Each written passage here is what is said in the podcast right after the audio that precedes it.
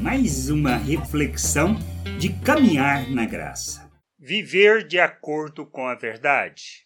No segunda carta de João, ele escreve no versículo 4: Eu fiquei muito feliz quando soube que alguns dos seus filhos vivem de acordo com a verdade, como o Pai nos mandou viver. Qual o maior testemunho que podemos ver e ouvir? É quando os nossos filhos andam segundo a verdade, pelo ensino recebido, conforme o mandamento do Senhor, honrando e glorificando o seu nome, manifestando os valores eternos do reino de Deus às pessoas, enchendo a terra com a glória do Pai. Andar na verdade é vivermos segundo o modelo de Cristo, isto é, amando uns aos outros como ele, fazendo da própria vida a oferta em favor da vontade do Pai, sendo instrumento e expressão da justiça de Deus neste mundo, reconciliando as pessoas com ele, conduzindo todos ao conhecimento do seu reino e sua glória. Que a gente possa entender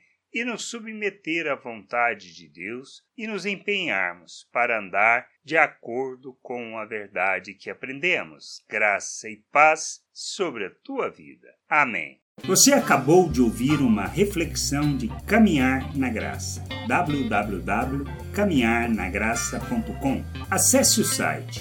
Ouça as outras reflexões.